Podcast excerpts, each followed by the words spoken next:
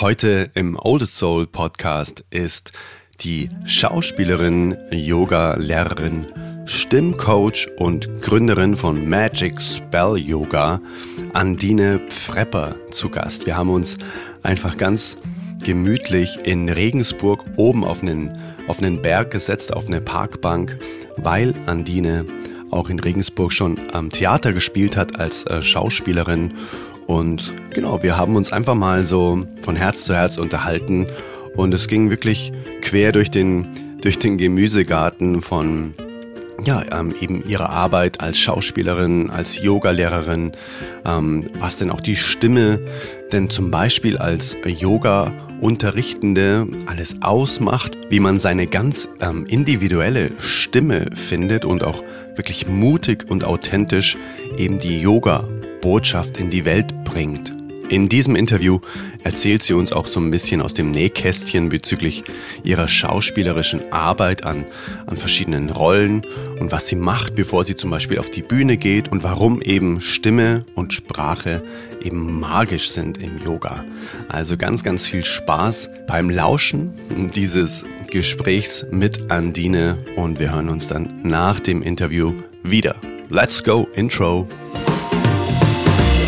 Hey Mother Nature, you're so wonderful. You're full of wonders overall. You are the oldest soul. Bist du ready? Ich werde gerade aufgeregt. Wundervoll. Genau. Das ist ähm, super authentisch. Wir sitzen hier in Regensburg, in deiner ehemaligen Heimat, gell? Du hast Ja. hier gewohnt. Genau. Und hier hast du auch die Estella, die hier auch ganz oft schon im Podcast war, kennengelernt, weil die Estella hier in Regensburg ein Café hatte und du warst da gerne zu Gast, ne? Genau. Die Estella ist eine Freundin von mir und sie hat dort im Tara das Café betreut. Da war ein Yoga-Studio mit dran oder da ist ein Yoga-Studio und dort habe ich unterrichtet Yoga und wir haben uns da kennengelernt, weil ich da halt öfter mal gegessen habe. Und du hast ähm, jetzt gerade im Vorgespräch gesagt, hey, bitte, ähm, tu mir einen Gefallen und stell mir nicht die Frage so, ähm, könntest du dich mal ganz kurz irgendwie hier vorstellen, weil das irgendwie so, weil das so ähm, langweilig ist. Und jetzt versuche ich gerade irgendwie einen äh, cooleren Einstieg zu finden, zum Beispiel hier in Regensburg. Hm, Was hast du denn hier in Regensburg gemacht und warum bist du hier aus Regensburg weggegangen? Vielleicht ist das ein coolerer Einstieg. Ja, ja, lasst uns mal sprechen. Genau, also wir sind ja hier an einem Ort, wo wir auf Regensburg draufschauen können. Und mit diesem Ort verbinde ich ja ganz schöne Momente. Als ich hier Schauspielerin war am Theater, habe ich hier in der Nähe geprobt. Und da musste ich halt jeden Morgen und jeden Nachmittag, weil man probt einmal vormittags, einmal abends, musste ich hier hoch auf diesen Berg. Und deswegen dachte ich, das wäre ganz schön, wenn wir uns hier unterhalten und diesen Ort mal zusammen genießen.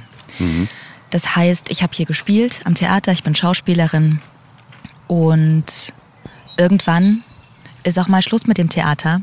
Das heißt, man wechselt irgendwie den Standort. Und ich habe irgendwann gemerkt, dass ich mich gerne weiterentwickeln möchte, dass ich an neuen Orten spielen möchte, dass ich vielleicht auch andere Medi Medien bespielen möchte, also sprich Richtung Film, Fernsehen. Ich habe äh, Hörbücher auch viel eingesprochen, seit ich hier weg bin. Und ja, das nennt man dann freischaffend arbeiten. Eine Künstlerin. So kann man es auch sagen.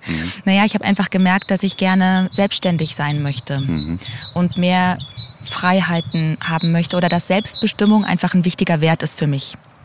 Selbstbestimmung, Mut und Freiheit. Und irgendwann haben mir diese Werte einfach gesagt, dass ich die besser leben kann, wenn ich auch mal eine Lebensphase beende. Genau. Es war eine sehr, sehr schöne Zeit. Also ich habe super viel gespielt, viele Haupt- und Titelrollen auch. Es gibt eigentlich keine Produktion von den, ich glaube schon so knapp 20 Premieren, die ich gespielt habe. Also es gibt keine Produktion, wo ich jetzt sage, das hat mich, also doch, es gab schon nervige Erfahrungen auch, aber es war jetzt nichts, wo ich richtig geflucht habe oder was ich richtig blöd fand. Weil ich irgendwie immer finde, dass so Situationen Chancen sind, um sich zu entwickeln Und ich versuche immer Sachen anzubieten, die ich noch nie gemacht habe. Also warum bin ich Schauspielerin? Weil ich gerne richtig intensiv leben möchte und das Leben genießen möchte. Und am Theater oder als Schauspielerin kann man alles sein. Und äh, alles mal ausprobieren. An welche Rolle erinnerst du dich ähm, sofort, wenn, wenn es darum geht, dass du da eine sehr intensive Erfahrung gemacht hast, weil du vielleicht das, was du gespielt hast, eigentlich oder diesen Teil in dir noch gar nicht ausgelebt hast bis dahin. Gab es sowas? So eine Rolle? Das ist interessant. Da muss ich kurz nachdenken. Gerne. Ich gucke derweil ähm, über Regensburg. Etwas, was ich noch nicht ausgelebt habe und dann gespielt habe. Naja, es gibt ja auch so Rollen, wo man so sehr in so sehr in die Präsenz geht, also auch in die physische Präsenz. Und ich würde jetzt vielleicht nicht in einem Tütü rumlaufen und das mal zwischendurch hochheben oder so oder mein T-Shirt hochziehen oder so. Also ich mag schon gerne sehr körperlich spielen oder sehr expressiv spielen. Und es gibt da jetzt, glaube ich, aber nicht so die eine Rolle, wo ich das so ausleben konnte. Aber weißt Also, du, wo, wo, wo die Rolle einfach quasi so ein bisschen im Gegensatz zu deinem Naturell steht, dass du einfach quasi ähm, auf der Schauspielerebene quasi menschliche Erfahrungen machen durftest, ähm, die du vielleicht dich bisher nicht oder bis dato nicht getraut Mhm. hast, äh, in deiner Persona auszuleben, in deinem Privatleben oder wie auch immer. Ja. Ja, ich glaube schon natürlich so dieses sich zeigen, sich so sehr, sehr, sehr zeigen, auf jeden Fall. Das würde ich jetzt privat vielleicht nicht so im Alltag machen. Und auf der Bühne hat man halt einfach die Erlaubnis. Und was mir aber tatsächlich einfällt, also anders. Ähm, ich finde, also bei jeder Rolle schaue ich gerne, was hat die vielleicht mit mir gemeinsam oder was kann ich ihr geben und was kann ich von ihr lernen. So dass es so ein, so, ein, so ein Gemisch wird, weil natürlich gehe ich mit meinem Körper und mit meiner Stimme auf die Bühne. Also ich kann nicht komplett aus mir heraus. Das heißt, ich muss mich irgendwie der Figur zur Verfügung stellen. Und mir ist aber tatsächlich noch was eingefallen, was ich im Privaten so noch nicht erlebt habe und hoffentlich auch nicht erleben werde.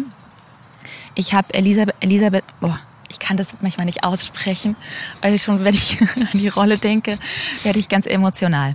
Also, ich habe Elisabeth von England gespielt, die erste. Das ist die, die Elisa, die Maria Stuart geköpft hat, beziehungsweise das Urteil notgedrungen, aus Versehen, wer weiß, unterschrieben hat.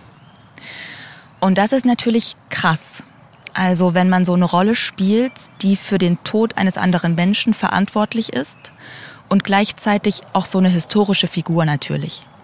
Also ich bereite mich dann auch immer gerne sehr intensiv vor. Hab Biografien gelesen, hab Filme geschaut und dann ist das auch so ein Puzzeln. Dann puzzle ich da so in mir drin rum und äh, puzzle da irgendwie so eine Figur zusammen und hat, wir waren ein tolles Team. Meine Kollegin, die Maria Stuart gespielt hat und ich und überhaupt das ganze Regie-Team auch, Bühne, Kostüme, die Regisseurin. Wir hatten einen Musiker, das war alles eine sehr, sehr, ein sehr, sehr schönes Arbeiten.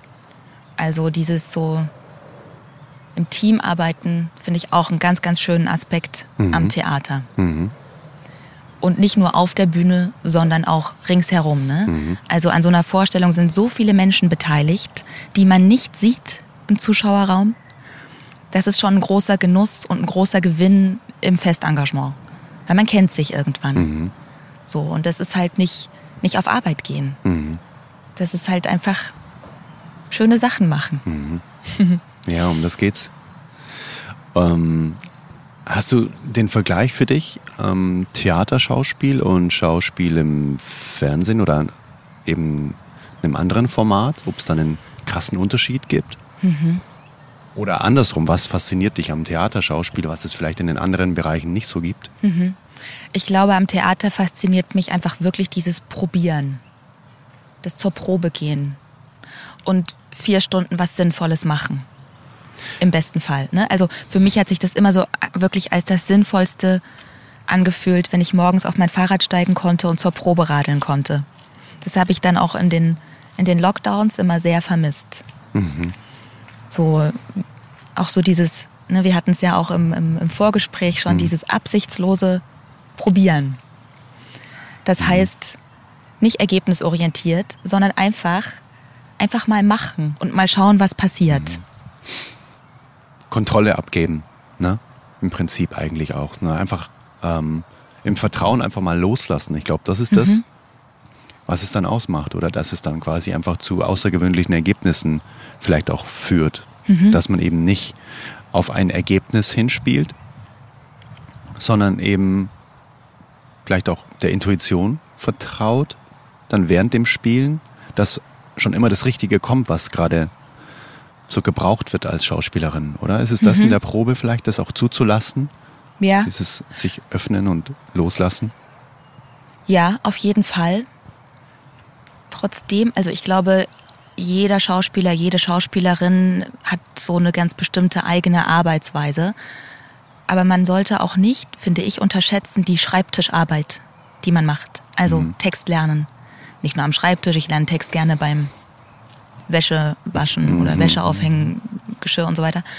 Aber wirklich sich beschäftigen mit dem Stoff, um dann frei sein zu können Ja. für das, was in dem Moment passiert. Ja.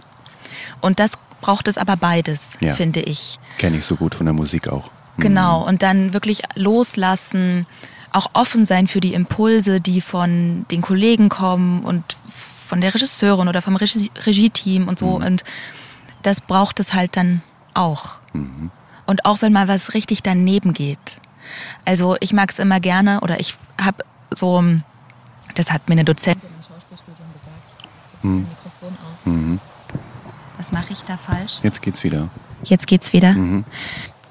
Jetzt geht's wieder nicht. Ich glaube, das ist unten der. Habe ich Kann einen? Wackelkontakt? Habe ich einen Wackelkontakt? Hallo? Hallo Wackelkontakt. Okay, ich halte jetzt mal ganz still. nee, ich glaube, kannst wieder loslassen. Okay. Also, ich probiere immer in den ersten Proben die unmöglichsten Sachen anzubieten, weil dann kann man arbeiten.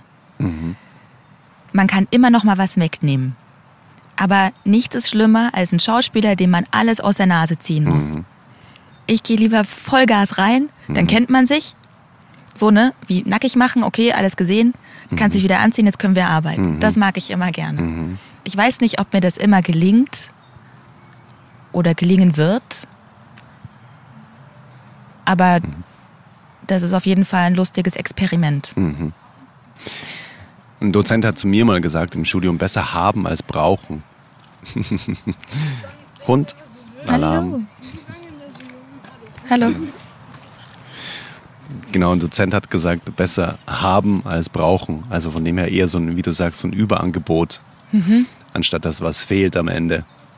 Genau, und das ist ja vielleicht, das ist ja bei dir auch so, wenn du Musik schreibst oder was dann auf dem Album landet letztendlich, ist nur so ein Mühausschnitt, so ein Querschnitt oder so Das Extrakt. ein Hundertstel von den ganzen Experimenten, die man gemacht Ja, hat. ganz genau. Wow. Und so viele Irrwege auch, die man gegangen ist. Ne? Und dann wieder zurückgerudert. Ah, nee, das ist gar nicht gut. Das war vorher viel besser. Oder, ähm, oder daraus ergibt sich dann was anderes, was vielleicht mit der Idee an sich nichts mehr zu tun hat. Aber es war wichtig, die Idee zu haben, um darauf aufzubauen. Deswegen, ja, das kann ich sehr, sehr gut verstehen. Genau, und manchmal muss man dann leider auch kürzen oder Kill Your Darlings. So, das ist eine schöne Idee, aber das eigentlich hält es den Abend auf. Wir müssen das irgendwie streichen oder so. Vielleicht, wie ist das bei dir dann in der Musik? Hast du dann manchmal Songs, die es dann doch nicht aufs Album schaffen, weil sie nicht so ins, ja, ins Gesamte passen? Naja, also auf dem jetzigen Album sind zwölf Tracks und insgesamt, glaube ich, waren es zur Debatte vielleicht so 60, 70. Also von dem her ist es tatsächlich auch eine krasse Auslese, was am Ende dann überbleibt. Was machst du mit dem Rest? live spielen und vielleicht gegebenenfalls zu irgendeinem Zeitpunkt wieder aus der Schublade holen und nochmal ähm, überlegen, ob es vielleicht aufs Album 2, 3 irgendwie vielleicht mal passt. Oder andere Künstler haben vielleicht dran Freude. Ah ja, Mhm. Das ist interessant. Das finde ich auch echt eine schöne Sache oder eine schöne Idee, dass so Ideen zu einem kommen, man vielleicht aber gar nicht alle umsetzen muss oder sie weitergeben kann. Das ist der Punkt. Ich meine, man muss nicht immer alles selbst umsetzen. Man kann Ideen, wie du sagst, einfach auch teilen und vielleicht wird dann noch was Kraftvolleres draus, wenn jemand anderes seine Ideen dann noch mit dazu gibt. Also da sind wir auch wieder beim Thema Loslassen, beim Thema ähm, ja, ähm, bedingungslos vielleicht. Ne? Also an keine Bedingungen geknüpft, nur weil ich den Song jetzt geschrieben habe, dass, dass es so und so und so dann am Ende sein soll. Sonst kann ja immer alles draus werden. Genau. Und Ich, ich finde auch, so ein kreativer Prozess ist ja einfach nur etwas schon Dagewesenes zu etwas Neuem zusammenstellen Ja. irgendwie, ne? Sehe ich auch so. Und manchmal passt es irgendwie, manchmal fehlt vielleicht so ein bisschen was und dann gibt man es weiter und die Person gibt dann noch was dazu, so wie du es eben Genau. auch beschrieben hast, ne? Ganz also genau.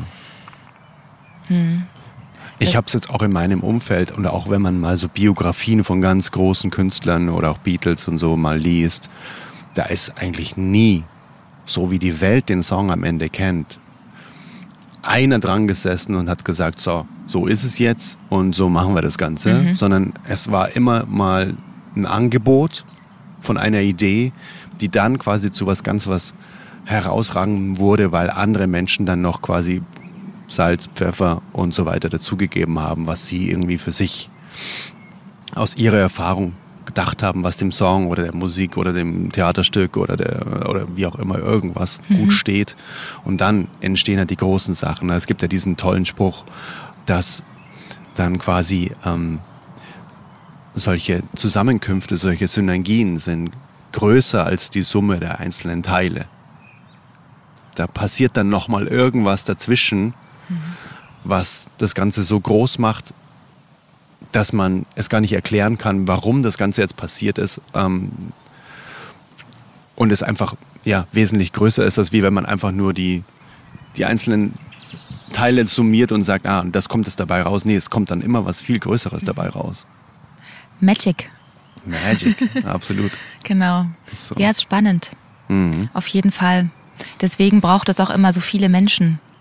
Ja, wir sind einfach, wir sind einfach Verbindungswesen. Wir sind Herdentiere. Äh, Ich glaube, auch jetzt gerade ist ganz klar geworden, dass Einzelkämpfer oder generell ähm, dieses Eigenbrötlerische, glaube ich, in der Zeit, die vor uns liegt, dass das einfach vorbei ist. Ich glaube, dass achtsame Gruppenbildungen, die liebevoll was erschaffen oder sich zusammenschließen mm, und etwas bewegen, dass das noch viel, viel mehr der Fall sein wird, als es jetzt gerade noch der Fall ist, glaube ich. So miteinander. Also miteinander, glaube ich, ist in der Zeit, die uns bevorsteht, glaube ich, das, der Überbegriff. Ja, auf jeden Fall. Gerade weil wir halt auch so irgendwie separiert waren. Ganz genau. Ja, ja. Also der, das Bedürfnis ist, glaube ich, auch einfach sehr groß, wieder sich zu verbinden, vielleicht auch teilweise überfordert zu sein, sich zu verbinden wieder. Also ich beobachte das bei mir selber, dass ich noch so ein bisschen fremdel, wenn ich so in größere Menschenansammlungen komme, in der Stadt oder so, Mhm. dass ich dann schon zwischendurch merke, dass ich das gar nicht mehr gewöhnt bin. Mhm. Aber auf jeden Fall so die Lust nach Kontakt, nach Resonanz ist, glaube ich, sehr groß. Und ich bin gespannt, wie das sich anfühlt, das erste Mal wieder auf einem Konzert zu sein, zum Beispiel. Also das ist ja auch was, was mir sehr gefehlt hat, Kulturveranstaltungen. Und das wirst du ja vielleicht auch aus deiner Live-Spielerfahrung so beschreiben, dass natürlich hast du irgendwie einen Song oder wir haben ein Stück, aber in dem Dialog mit dem Publikum. Und dann es muss nicht sein, dass die sprechen, aber man merkt ja eine Energie. Und dann passiert noch mal was Neues. Oder Total. so ein Abend ist dann noch mal so ein kleines bisschen anders. Und deswegen finde ich Theater auch so so besonders. Oder das ist vielleicht auch noch mal was was was ich denke, was Film vielleicht nicht so in der Form hat wie Ah. Theater. Ah, ja, ja, klar. War den Aspekt habe ich noch gar nicht gesehen, dass da ja quasi der andere Teil mit im Raum sitzt, nämlich direkt die Menschen, die zugucken. Ja, ja, wow. Genau. Ja, natürlich, klar. Mhm. Und natürlich, jede Vorstellung ist auch wieder eine Probe. Und was abgedreht ist, ist abgedreht. ah, ja, ja, klar. Stimmt. Das wächst dann nicht mehr, nicht mehr wirklich weiter. Zumindest nicht auf der Leinwand. Wow, man kann es wirklich eigentlich so sehen, wie eine Filmproduktion ist eigentlich wie, äh, wie eine Musikproduktion und das Theaterspiel ist wie ein Live-Konzert im Prinzip eigentlich. Ja, stimmt, so könnte man es auch sagen. Beziehungsweise im Schnitt kann man natürlich auch den Film noch ändern. Das kann man in der Musik ja auch. Das kann man in der Musik auch. Aber du kannst ja mit deiner Musik dann auch noch rausgehen. Weil Du kannst das ja dann noch live spielen. Ja, stimmt. Man könnte quasi einen Film ähm, als Theaterstück dann umschreiben. Das wäre dann quasi das Pendant dazu. Ja. Oder es gibt ja auch äh, Theaterabende, die so eine Mischung sind. Mhm. Visuell, also die visuelle Medien mit einbeziehen und halt live Ja, spielen ja. und so. Ah, mhm. Genau. Spannend. Ähm, du bist dann irgendwann von hier weggegangen, von Regensburg. Wohin und warum? Mhm. Also erst einmal habe ich. Jetzt muss ich überlegen, wie ich am besten anfange, weil es, äh, es ist ja alles immer ein längerer Prozess und dann irgendwann geht es auf einmal ganz schnell alles. Und also was auch ein ganz großer und wichtiger Teil in meinem Leben ist, ist Yoga. Mhm, okay. Also Yoga und Theater sind schon seit Jahrzehnten tatsächlich in meinem Leben. Mit Yoga habe ich angefangen, als ich so zwölf Jahre alt war Wow. etwa, also vor über 20 Jahren. Und dann war auch irgendwie für mich klar, dass ich mal eine Yoga-Ausbildung mache.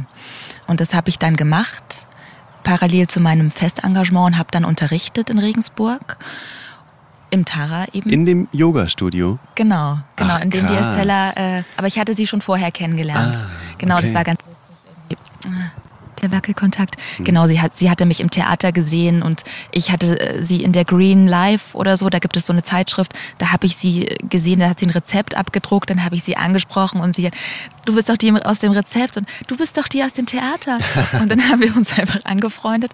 Genau, also ich habe dann Yoga unterrichtet, und dann habe ich noch einen Master studiert hier in Regensburg, berufsbegleitend in Kommunikation und Rhetorik. Weil ich wusste, irgendwie, ich, ich bin nicht die Schauspielerin, die dann von Theater zu Theater hüpft. Mein Herz schlägt für Theater auf jeden Fall, aber ich möchte gerne mehr Selbstbestimmung, wie schon gesagt, und nicht die Abhängigkeit, dass jemand Ja zu mir sagt und dann darf ich dorthin ziehen und an dem Theater spielen. Das fühlte sich für mich nicht so stimmig an. Ich möchte gerne selber entscheiden, wo ich leben möchte und was ich machen möchte. Und deswegen habe ich dann also mich so weitergebildet, wusste noch gar nicht ganz genau, worauf es hinauslaufen wird, aber ich habe dann in diesem Masterstudium alle Inhalte irgendwie so auf Yoga übersetzt. Sei es ein Vortrag oder eine Übung. Und dann in den Abschlussprüfungen habe ich ein fiktives Seminar für Yogalehrende konzipiert. Und es kam dann so gut an, dass sie meinten, die Prüfer, macht das doch. Und dann habe ich gedacht, ja, stimmt eigentlich, ja, das können die schon gebrauchen, vielleicht die Yogalehrer. Und dann habe ich ähm, also meine Masterarbeit über, Ver- über Verständlichkeit im Yoga-Unterricht geschrieben. Jetzt habe ich das ganz unverständlich gesagt. Also Meine über Masterarbeit habe ich über geschrieben. Genau, also wenn ich so ganz innerlich aufgeregt bin, dann glaube ich, überschlagen sich meine Gedanken und überschlagen sich meine Worte. Also Verständlichkeit im Yoga-Unterricht ist natürlich ein großes Thema. Und dazu habe ich dann einfach geschrieben, geforscht, wie auch immer. Und habe einer Kollegin im Yoga-Studio davon erzählt, Helga Baumgartner. Und sie bildet Yin-Yoga-Lehrende aus und hat mich dann einfach gleich eingeladen, in ihrem Teacher-Training zu unterrichten. Stimmcoaching. So. Und dann kam das auch gut an und dann habe ich gemerkt, okay, das macht mir auch Spaß. Und es kommt gut an. Also, das ist ja eine Win-Win-Situation. Und dann mache ich das jetzt. Also habe ich gegründet und mich selbstständig gemacht nach dem Festengagement, habe noch gastiert am Theater und habe dann mh, genau bin aus Regensburg weg, wollte tatsächlich wieder nach Berlin ziehen, wo ich auch studiert hatte, wo ich Schauspiel studiert hatte und so mich auf Film, Fernsehen konzentrieren und mein Business so aufbauen und mit so Stimmcoaching, ähm, so Seminare geben und so Businessplan geschrieben, alles wunderbar. Und dann kam Corona und im ersten Lockdown konnte ich dann meinen Businessplan natürlich sofort in den Mülleimer hauen. Und dann habe ich mir gedacht, naja, ist doch eigentlich aber viel besser, dann mache ich das jetzt online und kann das dann überall mit hinnehmen. Also auch wenn ich Theater spiele oder drehe oder reisen möchte, kann ich dann meine Arbeit mitnehmen. Das heißt, das, deswegen bin ich dann irgendwie weggegangen aus Regensburg, weil ich auch gemerkt habe, ich, ich entwickle mich weiter. Und es war so ein bisschen wie so ein Pullover, der eine Zeit lang richtig gut gepasst hat. Und irgendwann wird der so ein bisschen zu eng. Oder die Ärmel werden so ein bisschen zu kurz.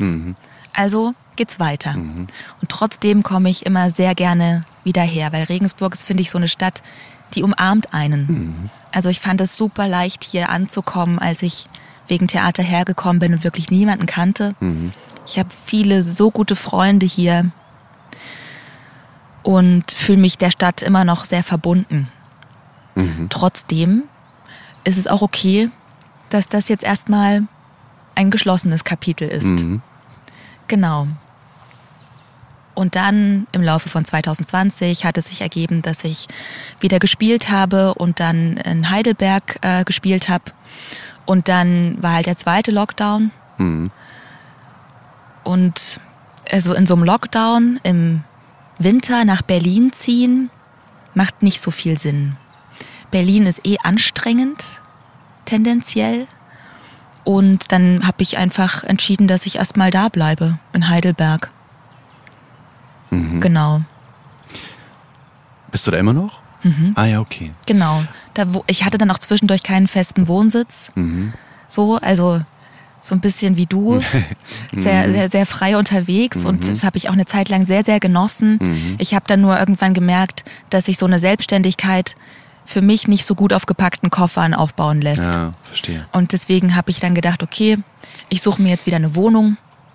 Ich habe wieder so meinen Ort und wirklich meine Sachen und kann dann so meine, ja, meinen Flow, meinem Flow folgen und fühle mich nicht irgendwo zu Gast oder bin nur eine begrenzte Zeit irgendwo da, sondern ich kann wirklich, ja, wie so ein, wie so einen Rhythmus haben wieder.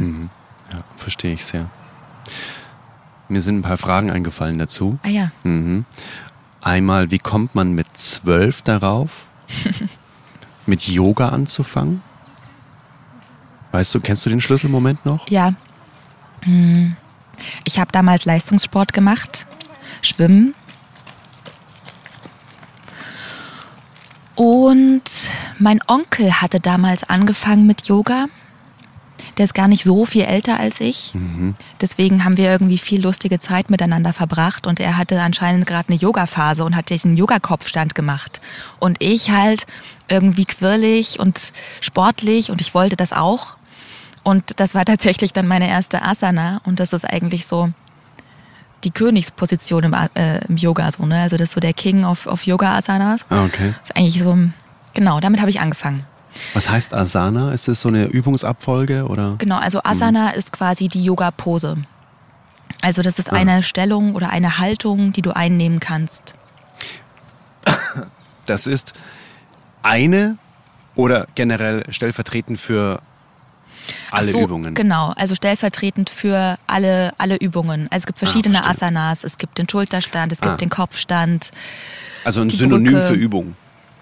Könnte man so Alles klar, sagen. verstehe. Genau, Ah, okay. genau. Wieder Es ist, es ist wohl Sanskrit. Das ist so ja eine altindische Sprache, in der die Yogaschriften verfasst sind. Mhm. Okay. Aha. Genau. Okay, ja. Mhm. Und dann habe ich eben, also das hat, ich habe dann, ich habe dann halt das Buch von ihm bekommen und habe mich dann beschäftigt mit Meditation, mit Ernährung, mit achtsamer Lebensweise. Und das ist dann so richtig einfach ein wichtiger Bestandteil meines Lebens geworden. Also ich habe Schwimmen als Leistungssport gemacht, das heißt, man hat ein sehr hohes Trainingspensum. Und ich habe einfach gemerkt, also man hat ein hohes Trainingspensum, das ist also physisch sehr fordernd, aber auch mental, weil jedes Wochenende Wettkampf. Und ich war auch auf der Sportschule. Und dann ist natürlich wichtig, dass man bestimmte Zeiten schafft. Und oh, das war echt ein richtiger Stress für mich. Und Yoga hat mich da einfach gut begleitet. Vom Ergebnisorientierten ins Erlebnisorientierte. Genau, genau. Und es war dann wirklich einfach ein Bedürfnis, morgens noch vor dem 7 Uhr Training um 5.30 Uhr aufzustehen, um noch ein paar Sonnengrüße zu machen und ein bisschen zu meditieren und so Pranayama, also Atemtechniken zu machen. Genau, das hat sich irgendwie so bis heute weitestgehend gehalten. Wow. Hat mich auch auf der Schauspielschule gut begleitet. Überhaupt so, meine Diplomarbeit hatte ich dann über Spiritualität für Schauspieler geschrieben. Okay. Genau. Das ist so, finde ich, Spiritualität ist halt irgendwie, finde ich, was, was auch so einen kreativen Prozess einfach gut begleiten kann, wenn man, wenn man darauf abfährt. So, ne? Ich meine, das hat auch Nuancen. Mhm. Also spirituell ist nicht gleich spirituell. Glaube ich, da sind Menschen auch sehr unterschiedlich, was sie darunter verstehen und wie, wie tief man einsteigt und was man, wie man es lebt und so. Okay, dann stelle ich dir gleich mal die ganz gemeine Frage. Was verstehst du denn darunter? Ah ja, genau. Also, da muss ich kurz überlegen, Gerne. weil ich glaube, dass ich, ich kann das glaube ich gar nicht so definieren. Es hat sich auch verändert. Also eine Zeit lang im Schauspielstudium oder so konnte ich auch gut mit so Affirmationen mich motivieren oder mich mental auf fordernde Situationen einstellen. Ich würde jetzt nicht sagen, dass Spiritualität etwas ist, was mein Leben bestimmt, aber so gewisse Aspekte, die mache ich so zu meinem und dann begleiten die mich und dann finde ich das ganz lustig. Aber ich bin jetzt nicht so, dass ich alles nach Mondphasen ausrichte oder also ich ziehe manchmal eine Engelskarte und finde das ganz interessant. Vielleicht gibt es einen Gedankenanstoß, aber ich würde jetzt nicht den ganzen Tag danach irgendwie ausrichten. Also ich, Spiritualität ist, finde ich, für mich etwas, was sich nach meinem Leben richten darf und nicht mein Leben richtet sich nach der Spiritualität. Was ziehst du aus der Spiritualität? Ähm, Gibt es da mh, gibt's da äh, Tools, Instrumente, die du als spirituell in deinem Leben bezeichnen würdest, wo du sagst, dass an dem äh, da bedienst du dich wirklich sehr oft daran, wie zum Beispiel tägliche Meditation oder auch Yoga. Sind das für dich spirituelle Instrumente für ein bewussteres Leben? Ja, ich glaube schon. Ich glaube schon. Wobei ich da aber auch so einen eher bodenständigen Ansatz dazu habe, glaube ich. Also ich, mich interessiert halt auch Psychologie sehr stark und Kommunikation natürlich. Und deswegen ist mir das auch wichtig, mit so Spiritualität für mich nicht so abzudriften und dass das so was ganz Flirrendes oder Schwebendes wird, sondern ich finde es dann auch, jetzt muss ich aufpassen, dass ich nicht äh, zu, zu abstrakt, glaube ich, spreche, aber nehmen wir es doch mal ganz konkret. Auf der Schauspielschule habe ich ein Handwerk gelernt. Das heißt, eine Technik, mit der meine, mein ganzes System, meine Stimme, mein Atem, mein Körper in der Lage ist, auf der Bühne zu stehen und einen Raum zu füllen. Wenn ich das jetzt nur spirituell probieren würde mit, ich öffne mein Chakra, mein Kehlchakra, mein Vishuddha-Chakra, das wäre mir zu spirituell. Da mag ich gerne die Mischung mit dem Handwerklichen und dem Spirituellen. Oder lieber sich auf das Handwerk zu verlassen, als dann nur so auf die Energien. So, und das ist auch das, was ich versuche in meinen Stimmcoachings. Jetzt äh, habe ich mich ja selbstständig gemacht, ähm, auch als Stimmcoach für Yogalehrende.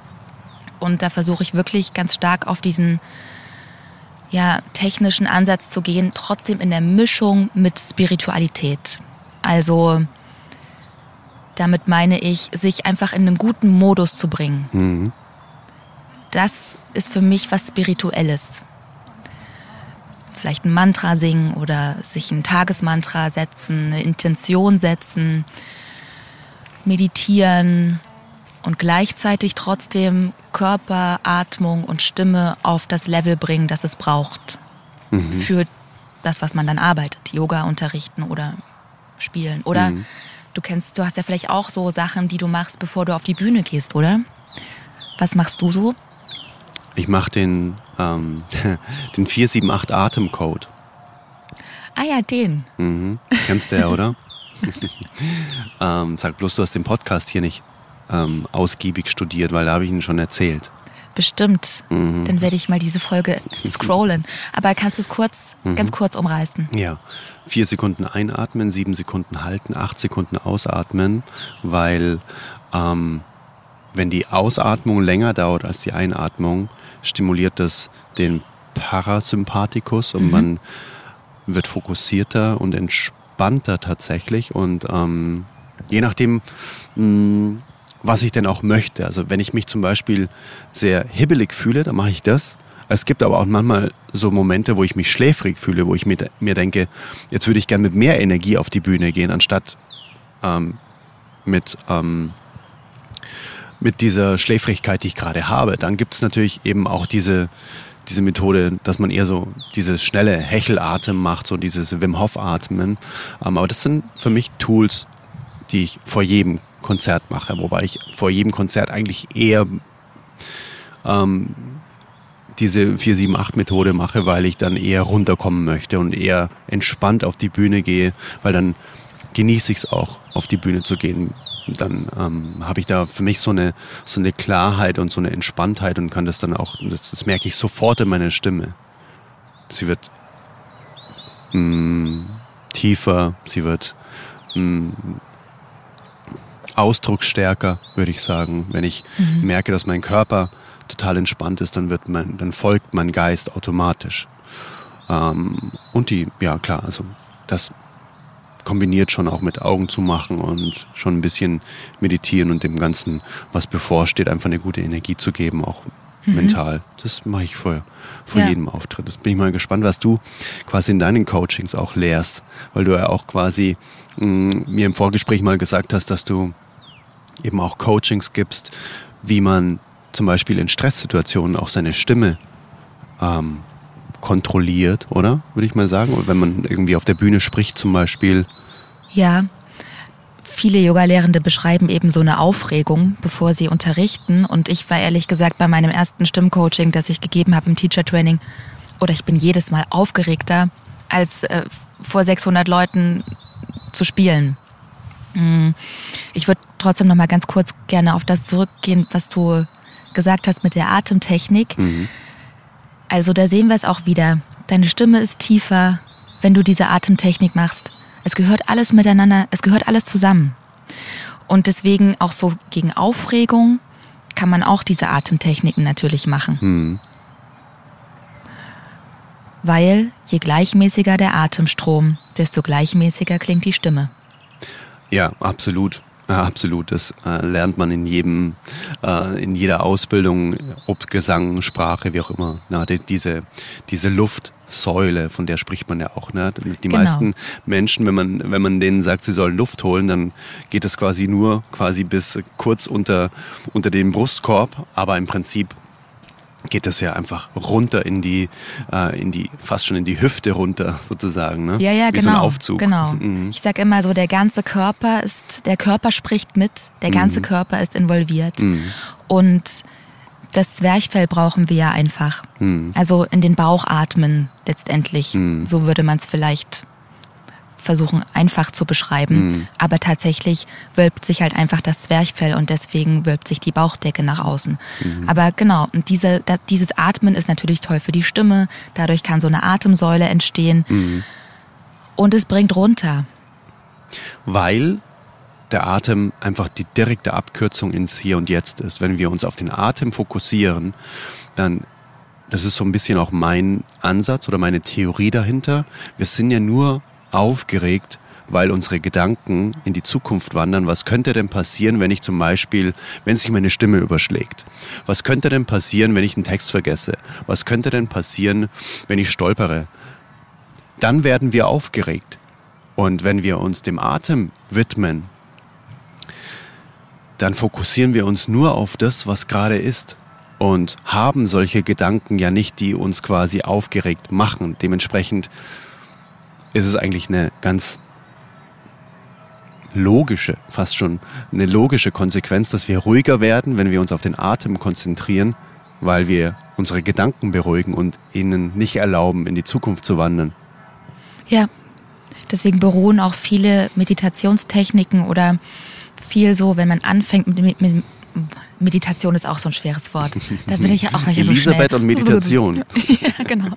Und Verständlichkeit. Da bin ich auch gestolpert. Ähm, Genau, also viele Meditationen beginnen ja auch so, dass man sich auf seinen Atem konzentriert.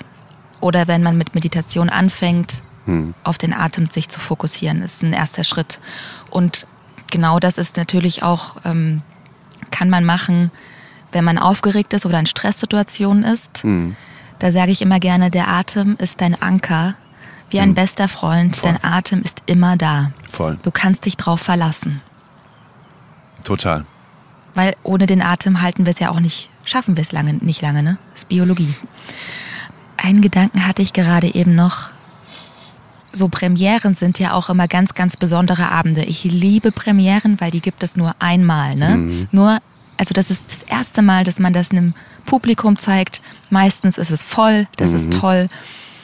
Aber dann ist man halt auch mega aufgeregt. Und was ich tatsächlich manchmal mache, ist dann so meditieren auf der Bühne. Also ich komme wirklich so richtig in diesen Moment und nehme alles wahr, wie ich da sitze oder stehe, so wirklich den Kontakt zum Boden, zur Erde, dies, diesen krassen Moment, dass da wirklich diese Leute sind und versuche mir das dann auch zu nehmen. Natürlich hat man Verabredungen, an die man sich hält. Ne? Das merkt auch keiner, dass ich dann plötzlich so meditiere. Das sind vielleicht drei Atemzüge, aber das ist unheimlich wertvoll. Kennst du solche Momente auch, wenn du spielst, dass du vielleicht sogar beim Singen so manchmal denkst, so, uh, krass. Und dann ganz kurz auf deinen Atem gehst, damit du dich wieder beruhigst? Oder scheinbar meditierst? Gibt es sowas? Total. Ähm, ich versuche das wirklich über 90 Minuten aufrechtzuerhalten, dieses Gefühl von ganz bewusst wahrnehmen, was ich gerade mache. Und das haben wir in der Band auch so oft schon diskutiert, dass es quasi die Königsdisziplin ist, dass kein einziges Mal in 90 Minuten Konzert ein Gedanke kommt von, ah, habe ich jetzt eigentlich die Wäsche raus aus der Waschmaschine oder nicht? So während man spielt, weil man halt einfach quasi so mittlerweile routiniert ist und das Zeug so gut kann, dass man irgendwann anfängt, über sowas nachzudenken, während man singt, während man spielt. Und das ist die Königsdisziplin, immer in diesem Bewusstsein des Moments zu bleiben, während man sendet, während man strahlt, während man gibt. Ja. Und das merken die Menschen so krass. Absolut, absolut. Und ich finde deswegen auch diese Momente, bevor wir rausgehen, so wichtig. Weil das ist das, da holen wir Anlauf. Da geht der Skispringer auf die Rampe. Und wenn dann eine Bühne ist, dann fliegen wir. Mm, schönes oder, Beispiel. oder Yogastunde. Ne? Die Yogastunde beginnt vor der Yogastunde. Das Konzert beginnt vor dem Konzert. Das Theater beginnt vor dem Theater. Wow. So, und teilweise bei Elisabeth von England, das waren halt sehr, sehr lange Tage dann. Ich habe vielleicht vormittags was geprobt und dann komme ich 14 Uhr, 15 vielleicht nach Hause. 15 Uhr fange ich dann schon an, langsam in den Modus zu gehen, damit ich dann am Abend diese Größe haben kann. Und keine Sekunde, die ich auf der Bühne bin, denke ich an irgendwas anderes als an diese Welt, in der ich gerade bin, mit all dem, was da gerade passiert. Weil ohne das, ohne diese Intensität, ohne die Donau durch das Nadelöhr schicken wollen, so, ne, ohne das geht es nicht. Weil, wie du sagst, das würden, würde man auch merken wenn Absolut. jemand so abdriftet. Und das Meditieren auf der Bühne ist ja nicht ein Abdriften, sondern das ist ein okay merken, Wahrnehmen, dass ja. mich der Moment sehr überrollt gerade. Es ist eine Premiere, hu krass. Und dann wirklich zugunsten des Abends und diesem im Moment sein, ja, dieses bewusste Wahrnehmen und richtig sein zu haben. Und das finde ich auch so, eine so schöne Qualität an allem, was live passiert. Und wo man mit Menschen verbunden sein kann. Und deswegen wollt, war das auch so schön, dann Yoga zu unterrichten und zu spielen, weil das zwei Sachen sind, wo man ganz toll mit Menschen in, in Kontakt sein kann und was mitgeben kann. Und ja, Super spannend, ja. Also auch mit dem Anlauf nehmen, dass quasi, ja, das Theaterstück beginnt vor dem Theaterstück und auch das Konzert beginnt vor dem Konzert, je nachdem, was man, wie, wie man Anlauf nimmt. Das finde ich auch sehr, sehr interessant. Und je nachdem, was ich am Abend spiele, bereite ich mich auch anders vor. natürlich. Mhm. Also vielleicht je nachdem, was das für ein Ort ist, an dem du vielleicht spielst oder weiß ich nicht, vielleicht ist ein Festival was anderes Mhm. als ein eigenes Konzert oder in der Bar spielen ist was anderes als Open Air oder so, ne? Also je nachdem, was ansteht, bereite ich mich unterschiedlich vor oder habe unterschiedliche Tools, mit denen ich dann Mhm. in den Modus komme. Ich nenne es einfach in den Modus kommen. So, und Magst du mal so ein, zwei nennen? also ich versuche immer für so eine Rolle so einen Song zu finden, Okay. weil ich tatsächlich versuche, auch, auch so im Yoga-Unterricht das sehr sinnlich zu gestalten. Ich stehe einfach total auf Erlebnisse und auf Abenteuer. Und das heißt, ich versuche das dann für mich einfach so spannend wie möglich zu machen und so lustvoll wie möglich. Das heißt, ich habe irgendwie mein Lieblings, mein, mein Parfum, vielleicht habe ich irgendwie meinen Lippenstift oder mein Labello oder sowas. Also ich versuche quasi mit so verschiedenen kleinen Ankern mir selber Sicherheit zu geben und mich gut zu spüren mit dem, was Andine ausmacht oder was ich gern mag, um mich dann zur Verfügung zu stellen für die Rolle. Und jetzt bei Elisabeth zum Beispiel, also für jede Rolle schreibe ich auch immer wie so ein, habe ich ein Notizbuch und manchmal bastel ich dann auch oder male, so ganz blöd äh, und mache Collagen und so. Und dann ist so ein, so ein Abend wie so eine Choreografie, so dass ich immer genau weiß, da ist es die Uhrzeit, da bin ich, äh, bevor, die, bevor der Abend losgeht, auf der Bühne. Da versuche ich mir auch beim Inspizienten eine Zeit zu reservieren und die und alle wissen das dann schon, ah, das sind die fünf Minuten, die Andine immer sich nimmt, um dann mache ich ein paar Wege auf der Bühne und auch das ist auch ein spiritueller Handgriff vielleicht. Es ist mir gar nicht so bewusst, ob das jetzt spirituell ist oder nicht. Deswegen war es für mich auch so schwierig, das zu definieren. Aber ich gehe gerne auf die Bühne und mache ein bisschen Yoga. Zum Beispiel den Tänzer. Das ist so eine Position, eine Asana, wo man ähm, auf einem Bein steht und mit der, zum Beispiel mit der rechten Hand den rechten Knöchel nimmt, sodass so eine Dehnung über den rechten Oberschenkel entsteht. Und dann je nach Lust und Laune kann man sich so ein bisschen nach vorne lehnen und dann sieht das irgendwie recht ästhetisch aus. Und es ist natürlich etwas, wo man viel Konzentration braucht, damit man nicht umfällt. Und weil ich aus Leipzig bin, hat der Inspizient das dann immer Leipziger Freiheitsstatue genannt. Das war ganz lustig. Also das mache ich gerne vor der Bühne. Und, und das rate ich auch immer meinen Yogalehrenden im Coaching, ich versuche den Raum ganz in mich aufzunehmen und die Menschen, die dann jetzt gleich kommen, ins Theater oder ins Yogastudio, in meinen Yogaraum oder in meinen Theaterraum reinzuholen. Das heißt, ich stelle mich dann meinetwegen an die Rampe, so auf beide Beine, mache so eine Atemübung und dann breite ich meine Arme aus und stelle mir vor, wie ich richtig so sende, bis in die letzte Reihe, nach links und rechts außen, in die Balkönchen, erster Rang, zweiter Rang, dritter Rang oder Yogastudio, bis in die letzte Mattenreihe und links und rechts außen, die wollen es auch alle mitbekommen Wenn die Leute noch nicht da sind. wenn die Leute noch nicht da sind. Mega. Dass ich quasi so emotional oder nenne Schon es in spirituell. Besitz nehmen, diese, diese Energie, so, ne? Genau, genau, dass ich so richtig den Raum bespiele, schon bevor es losgeht und wie so einen, ja, vielleicht wie so ein unsichtbares Band webe von außen so um alles herum, um sie so reinzuholen in meinen Raum. Und nicht in meinen Raum auf eine egoistische Weise, sondern so fürs Event. Einladend. Für das Erlebnis, genau. Eine Einladung. Und das ist auch was, was dann viele beschreiben, dass sie das ganz toll finden und das jetzt vor der Yogastunde machen. Und das freut mich dann immer so sehr, weil das halt irgendwie so was ist, was, was wirklich zu meiner Arbeit dazugehört, was ich für mich persönlich auch einfach so mache und erfahren habe und für gut befunden habe. Ich würde nichts empfehlen, wo ich nicht selber sage, das funktioniert. Natürlich kann man auch mal Tipps geben, was man gehört hat, was für jemand anderen funktioniert. Weil jeder Mensch tickt unterschiedlich, ne? Aber natürlich ist es toll, wenn Menschen von der eigenen Erfahrung dann profitieren können. Ja, ohne Frage. Deswegen, deswegen bist du ja auch jetzt Coach, ne? Du hast ja gemeint, du hast dich selbstständig gemacht. Genau. Ähm, wie heißt deine, dein Business? Magic Spell Yoga. Ähm, du hast quasi, du hast quasi das Ganze verbunden, deine ähm, Affinität auch zur Stimme, zur Stimmenbildung, eben zu deiner Leidenschaft zu Yoga. Magst du irgendwie da ganz kurz mal ähm, uns mit reinnehmen? Für wen oder was, ähm, was muss ich denn tun? Wer muss ich denn sein, um das, äh, das Business von Andine mir weiterhilft, sozusagen? Und was passiert denn da genau dann?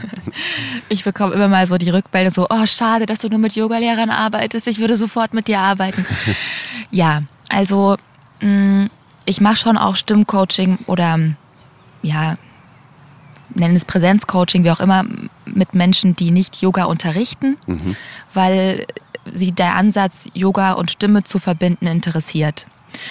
Und tatsächlich interessiert mich aber jetzt zum Beispiel nicht so sehr äh, so Coaching, Stimmcoaching oder Präsenzcoaching für Führungskräfte. Es interessiert mich jetzt nicht so sehr. Kann, kann ich auch machen, machen auch viele, aber mich interessiert halt wirklich so der Moment im Yoga. Und da habe ich ja eben gemerkt, dass da auch ein großes Bedürfnis da ist. Und das gibt es natürlich auch schon, aber auch noch nicht so viel ist mein Eindruck.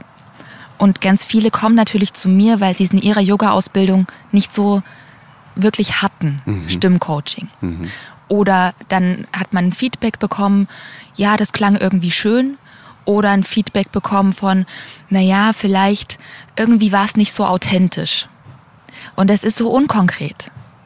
Und da bediene ich mich dann natürlich Sachen von aus dem Theater, aus meinem Masterstudium und natürlich selber als, als Yogalehrerin weiß ich natürlich auch, wie das ist, wenn man unterrichtet und versuche da wirklich konkret zu werden mhm. und konkrete Tools zu geben, weil wenn du ein Feedback bekommst, es war so schön, dann denkst du dir schön. Und wie mache ich das wieder? Ja. Wenn du ein Feedback bekommst, war nicht so schön, denkst du dir ja blöd. Aber wie mache ich es besser? Ich gebe mir doch so Mühe. Mhm. Das heißt, ich arbeite mit Yoga-Lehrenden, die einfach mehr oder die einfach Freude am Unterrichten haben, die von Yoga begeistert sind und mhm. ihr Yoga in die Welt bringen möchten. Mhm. Und ich merke aber auch, dass, dass es für viele eine Herausforderung ist, die Stimme dauerhaft in der Präsenz zu behalten. Also manche klagen meinetwegen über Halsschmerzen. Mhm. Und dadurch, dass ich an der Schauspielschule auch so Stimmprobleme hatte, wofür ich jetzt dankbar bin, aber das war wirklich schlimm. Ich hatte wirklich Stimme weg, Kehlkopfentzündung am laufenden Band. Also es war wirklich schlimm. Mhm. Und da habe ich aber sehr, sehr viel gelernt. Und davon profitiert natürlich jetzt meine Arbeit. Mhm. Das hätte ich sonst nicht. Mhm. Und das heißt, natürlich so mit der Stimme arbeiten, Stimmpflege kommt ganz viel rein. Aber auch so Prozesse, die darunter liegen. Also Stimme und Stimmung hängen eng miteinander zusammen.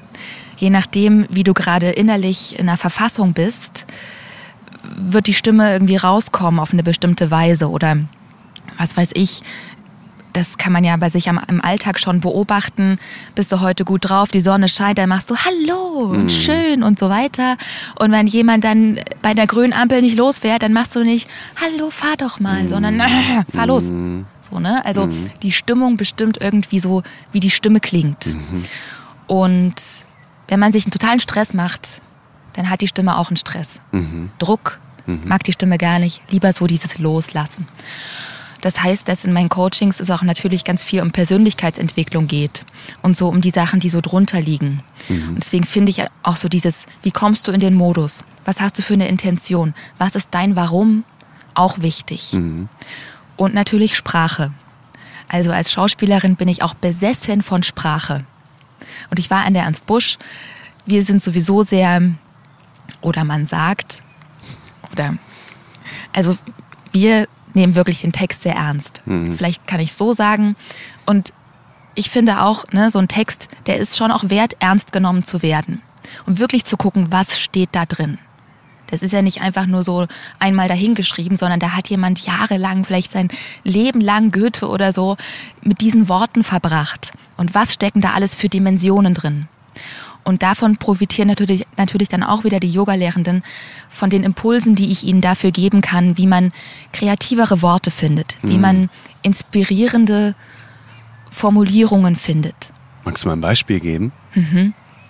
Also ich mache immer gerne so, so Verbensammlungen und du kannst ja das Wort äh, aktivieren vielleicht oder das Verb anregen auf verschiedene Weisen sagen, beziehungsweise verschiedene anregende Verben sagen.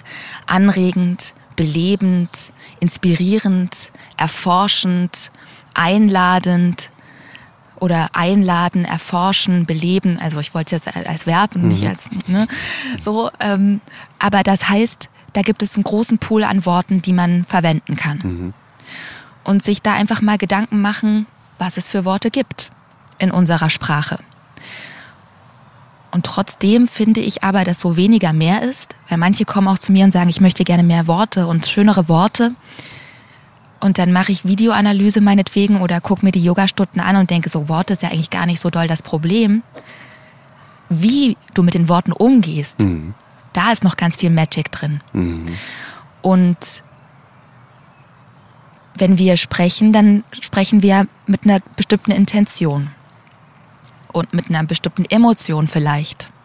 Und genau das kann sich ja dann auch widerspiegeln in der Sprache oder in der Sprechweise dann mehr.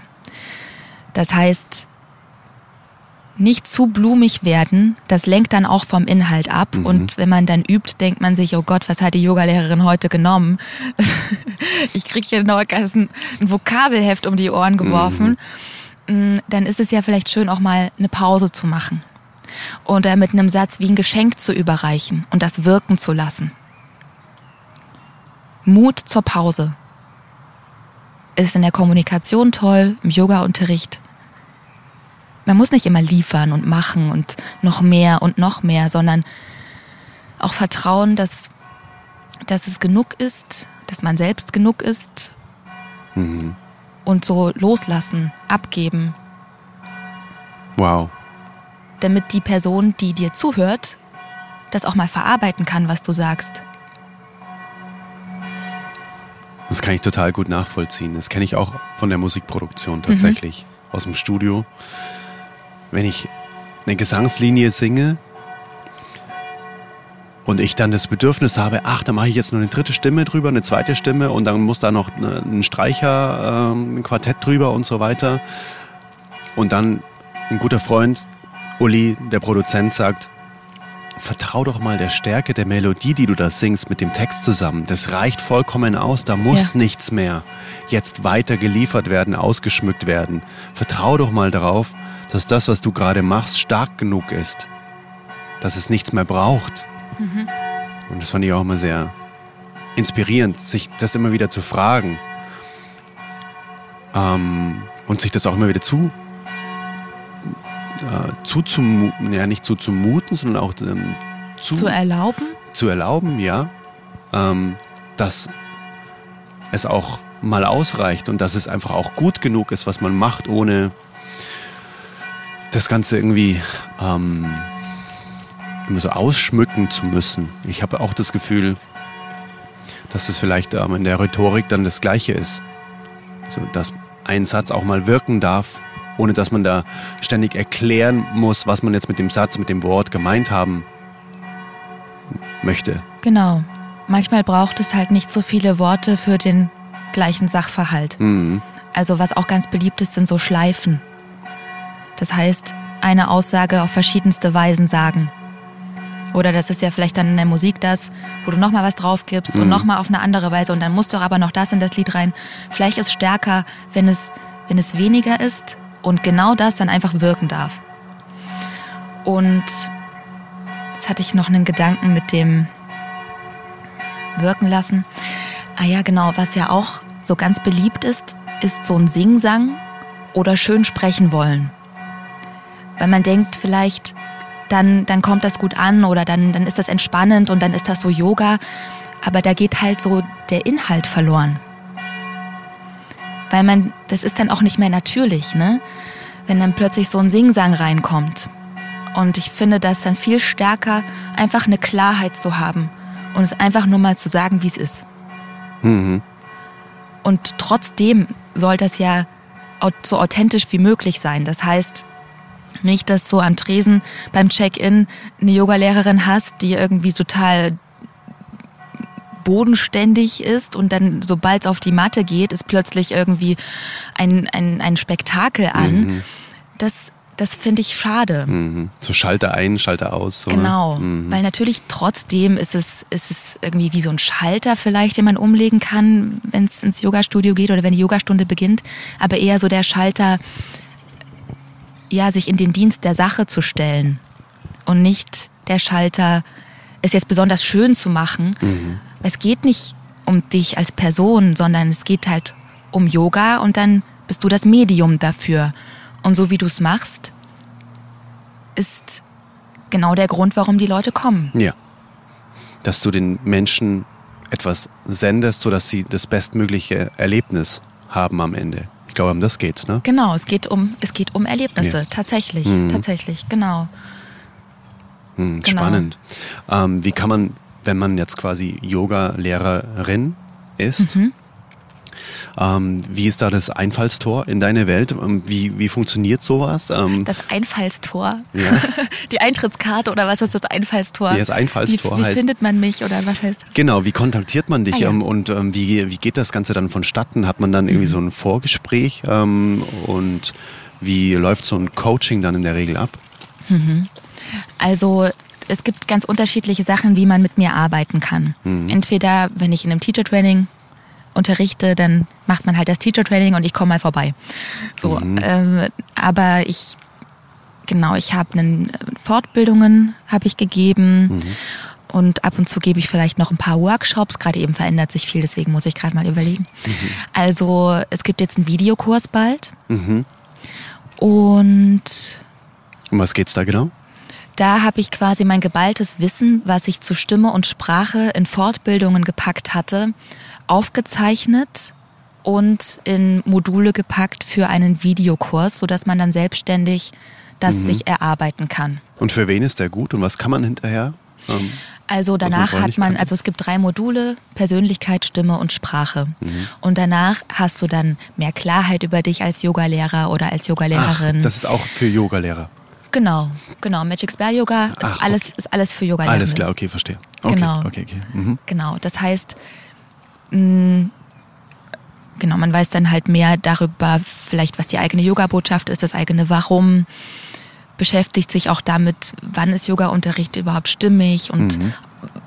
was ist Authentizität für mich, weil letztendlich geht es ja um wirklich Persönlichkeiten ähm, und der Unterricht, finde ich, sollte auch, also ich möchte, ich möchte ja wissen, wer die Yogalehrerin ist. Mhm.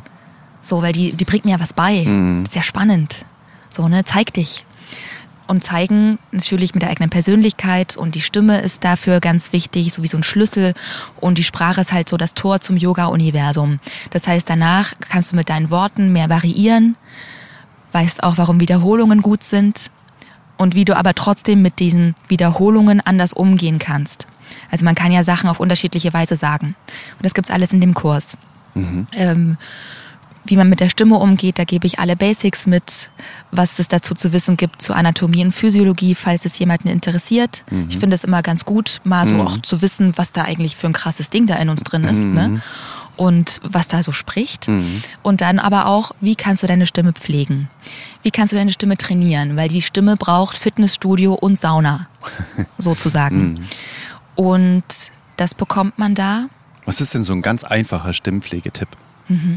Summen, tatsächlich. Ah ja, okay. Ja. Mhm. Interessant. Summen und also Summen ist wie Öl für die Stimme. Okay. So ein ganz liebevolles so hm, hm. und dann so ein bisschen mit Tonhöhen spielen. Mhm. Das finde ich ist das simpelste, beste Tipp. Wow. Cool, danke fürs Teilen. Aber das wei- weißt du das, weißt du das nicht? Ähm, ich wusste. Oder ich, was machst du für deine Stimme als Sänger? Ach, ich habe diesen Lachsvox-Schlauch. Kennst Ach ja, du na den? klar. Mhm. Ja. Das mache ich super gerne. Es ist eben so dieses Blubbern. Genau. Mhm. Im Prinzip das Gleiche. Ja, Auch so eine Massage für die, für die Stimmen, äh, für die Stimmbänder. genau. Das ist was ganz ähnliches wie das Summen, nur dass du halt dieses diesen Schlauch da Genau. noch mit hast. Genau. Mhm. Genau. Ja, spannend. Genau. äh, Die, äh, das Einfallstor, ist es deine Webseite oder ist es äh, Also Instagram? Oder? genau, meine Webseite www.magicspell-yoga.de Okay. und auf Instagram kannst du mir folgen at magicspell-yoga und als Schauspielerin habe ich natürlich auch eine Webseite andini-frepper.de und auf Instagram bin ich als Andine-Frepper. Okay, das verlinken wir Genau. alles unten in den Show Notes.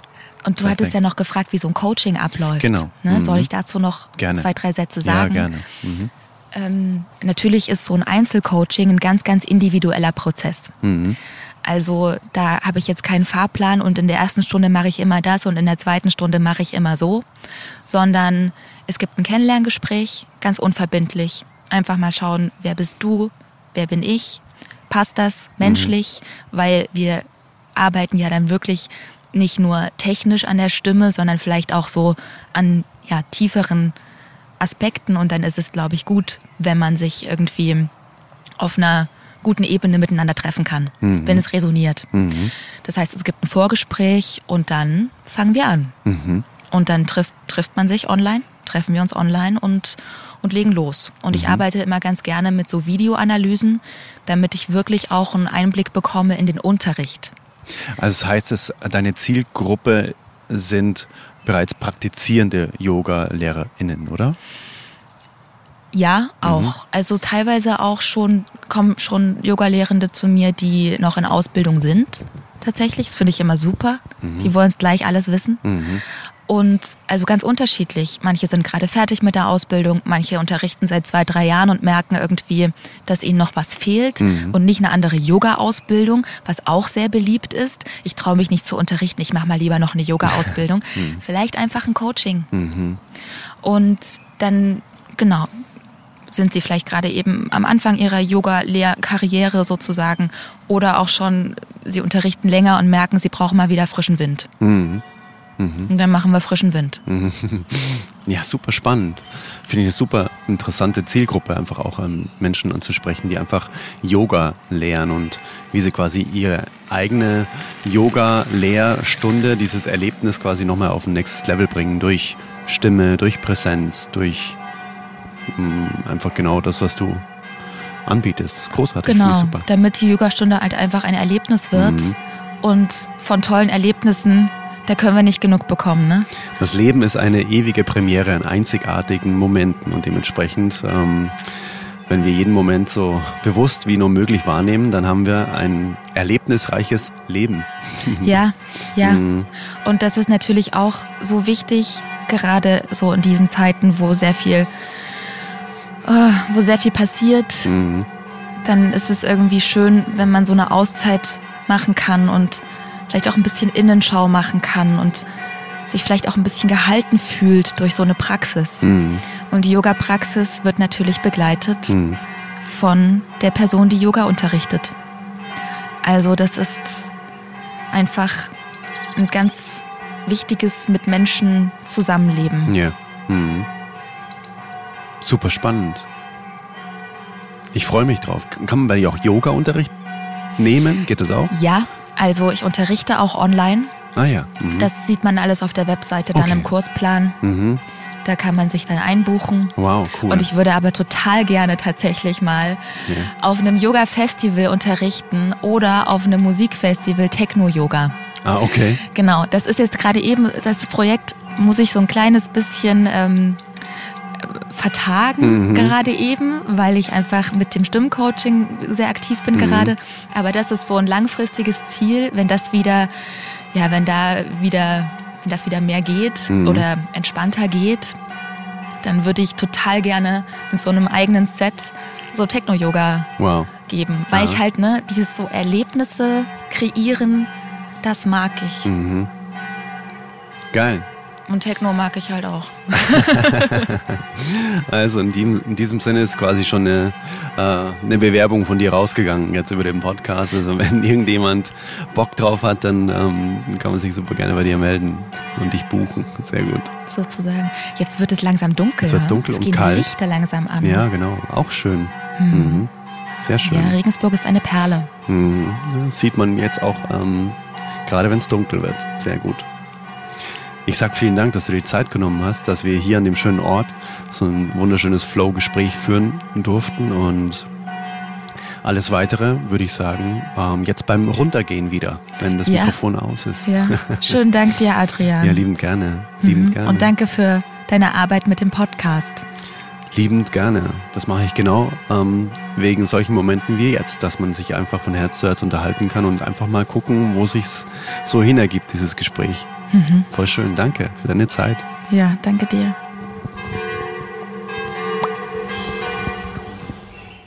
So, da sind wir wieder zurück. Jetzt wurde es dann auch ein bisschen kalt, ehrlich gesagt, weil die Sonne dann so wegging. Und ja, die Kirchenglocken hast du ja auch gehört, aber wir haben einfach gesagt, hey, das ist authentisch. Die Kirche war direkt nebenan. Und ich denke mal, die Sprachqualität war trotzdem noch verständlich, sodass du alles noch verstanden hast, was Andine und ich gesprochen haben. Ja, falls dich das auch interessiert, was Andine so macht, ähm, dann guck einfach mal unter Magic Spell yoga.de. Den Link findest du auch in den Show Notes. Auch alle anderen Kanäle und eben die besagten Einfallstore in Andines Welt findest du auch eben in den Show Notes. Und wie du vielleicht schon mitbekommen hast, ist mein Album jetzt wirklich auch in der Gänze erhältlich, heißt zwölf Tracks, die du dir einfach komplett am Stück anhören kannst. Den Link findest du auch eben in den Show Notes. Einfach mal draufklicken. Und was es jetzt auch noch gibt, ist zum Album die Bloombox. Das ist wirklich eine kleine, ein kleines Döschen, ganz liebevoll verpackt, in dem wirklich Musik Liebe, Natur in einem Döschen verschmolzen ist. Auch das findest du einfach in meinem Shop, wenn du möchtest, auf adrianwinkler.com. Guck da einfach mal vorbei und dann, wenn du dich dafür entscheidest, dann geht das Ding auch relativ schnell auf die Reise zu dir und dann kannst du dich überraschen lassen, was da alles so Schönes bei rauskommt. Also die Bloombox ist wirklich meine persönliche Herzensempfehlung und dann würde ich sagen, hören wir uns in der nächsten Folge wieder. Ich freue mich auf dich. Bis dann und let it flow, let it grow. Bis dahin. ciao, ciao. Hey Mother Nature, you're so wonderful. You're full of wonders overall. You are the only